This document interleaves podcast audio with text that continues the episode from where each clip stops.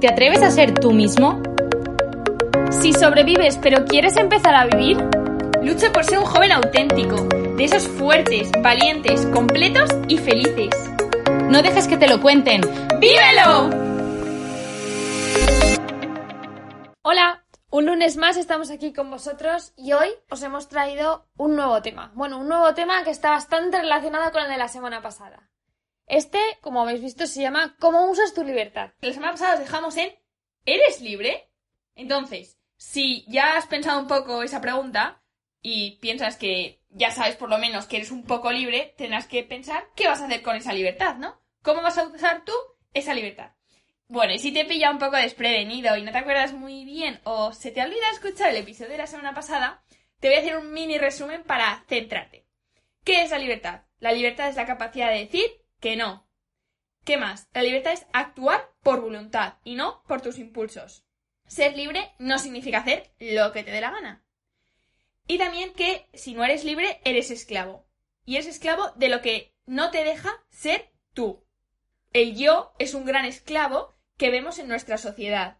¿Por qué? Porque nos sentimos el centro del mundo. Y eso es lo que nos aleja del amor. Exacto. Hay un gran apego hacia todas esas cosas que no nos dejan ser libres, porque al final las vas metiendo en tu yo y no te las puedes quitar de encima. Entonces, es imprescindible desprenderse de todo eso para poder llenarse de otras cosas que de verdad te hacen libre. La libertad nace del amor, pero no es algo que actúe de forma individual, ¿no? O sea, para poner en práctica la libertad y elegir lo que te hace bien, necesitas de la voluntad y de la inteligencia la inteligencia para reconocer el bien y la voluntad para querer hacer ese bien. Por ejemplo, tú puedes ser libre y decidir pues que quieres salir a correr, ¿vale? Pero te da una pereza que flipa salir a correr, pero sabes que es bueno para ti, entonces ya estás como eligiendo el bien. Pero si tu voluntad no actúa, pues no vas a hacerlo.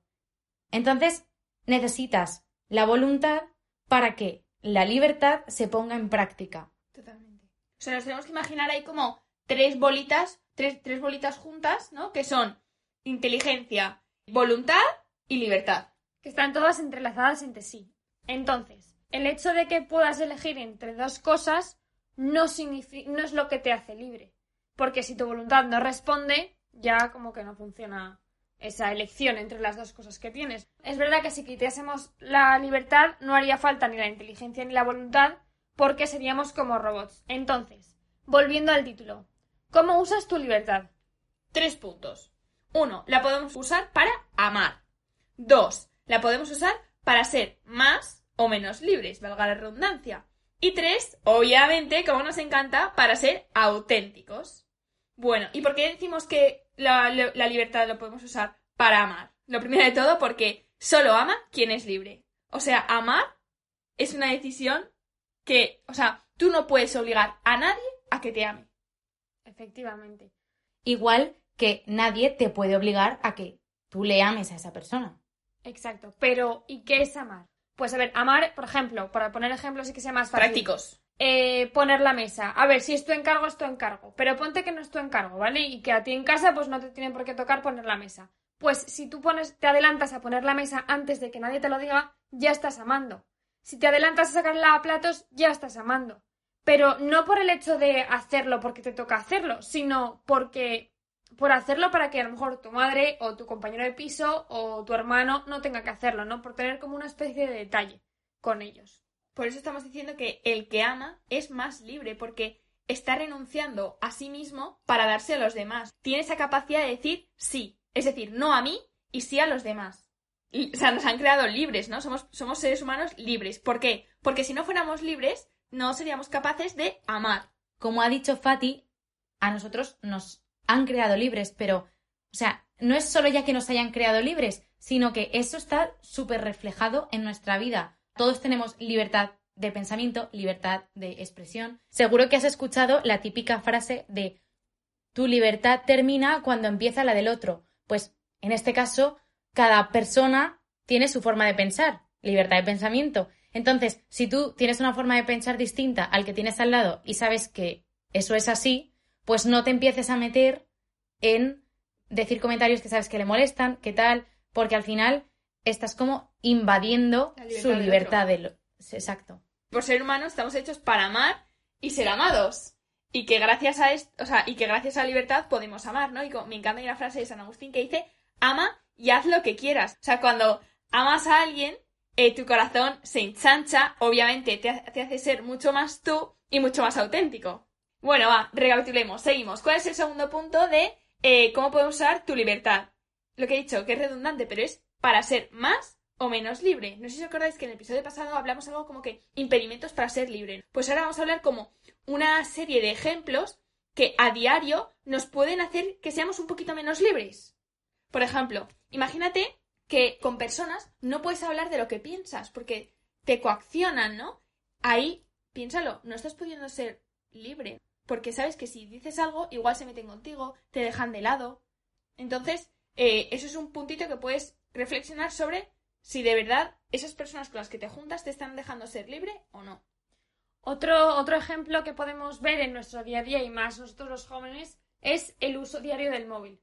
Podéis entrar en ajustes y mirar el tiempo de uso, y mirar cuánto, porque vamos, yo la primera que me he sorprendido de la cantidad de horas que paso delante del teléfono. Exacto, ahí te pone el promedio semanal, el promedio diario, lo tienes todo. Así que si queréis comprobarlo. Y os daréis cuenta de que muchas veces, incluso sin darte cuenta, te levantas, miras el móvil. O sea, te levantas por la mañana, miras el móvil. Después de comer, vuelves a mirar el móvil. Estás estudiando, vuelves a mirar el móvil. Quieras o no, estás todo el día mirando el teléfono y a lo mejor no te das cuenta de todo lo que pasa a tu alrededor mientras tú estás dentro de las, puede ser las redes sociales, el WhatsApp, lo que sea. El otro día escuché en otro podcast que me encantó una propuesta, ¿no? Porque igual tú piensas que el móvil no te quita la libertad. Pero ahora te voy a decir algo.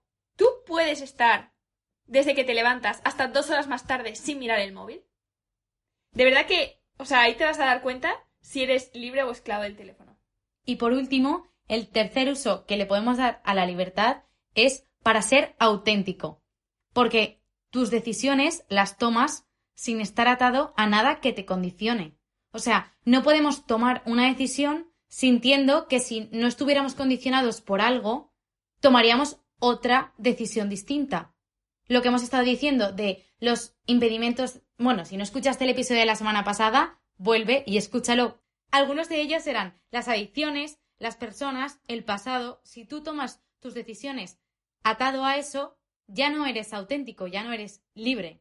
Una vez ya teniendo todo esto y sabiendo todo esto, es necesario tener en cuenta ciertos límites y es necesario aceptar nuestra realidad para luego poder av- avanzar. Porque al fin y al cabo, la libertad es absoluta, no, es limitada, la condición humana ya es limitada. Por ejemplo, no podemos respirar debajo del agua, ni tampoco volar, o sea, ojalá, pero si tú te tiras desde un sitio, mm, ya te digo yo que volar no vas a volar. No tenemos poder para ello, pero es verdad que dentro de nuestras limitaciones tenemos dos opciones, aceptarlas y no aceptarlas. Si las aceptas de lujo porque puedes buscar soluciones para, para esos impedimentos, por ejemplo, en el caso de volar, si te apetece mucho volar, pues tienes varias opciones. Cógete un avión, tírate en paracaídas, o sea, vuela en ala delta, quiero decir, tienes distintas opciones que puedes superar ese, ese límite, pero es verdad que sin herramientas no vamos a poder hacerlo. O puedes no aceptar tu libertad y eso supone ya, o sea, no, no aceptar tus limitaciones y eso supone pues que te quejas de que, de que no puedes hacer esto, no puedes hacer lo otro, te frustras, tienes envidia a lo mejor del que se tiran paracaídas.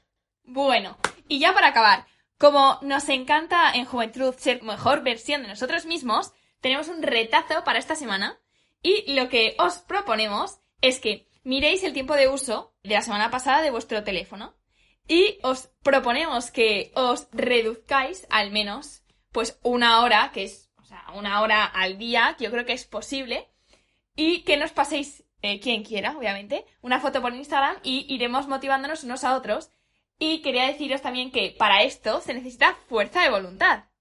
Así que mucho ánimo y feliz semana a todos. Y preparados para el episodio de la siguiente semana porque va a ser potente. Nos vemos la semana que viene. Adiós. ¡Hasta luego! Adiós.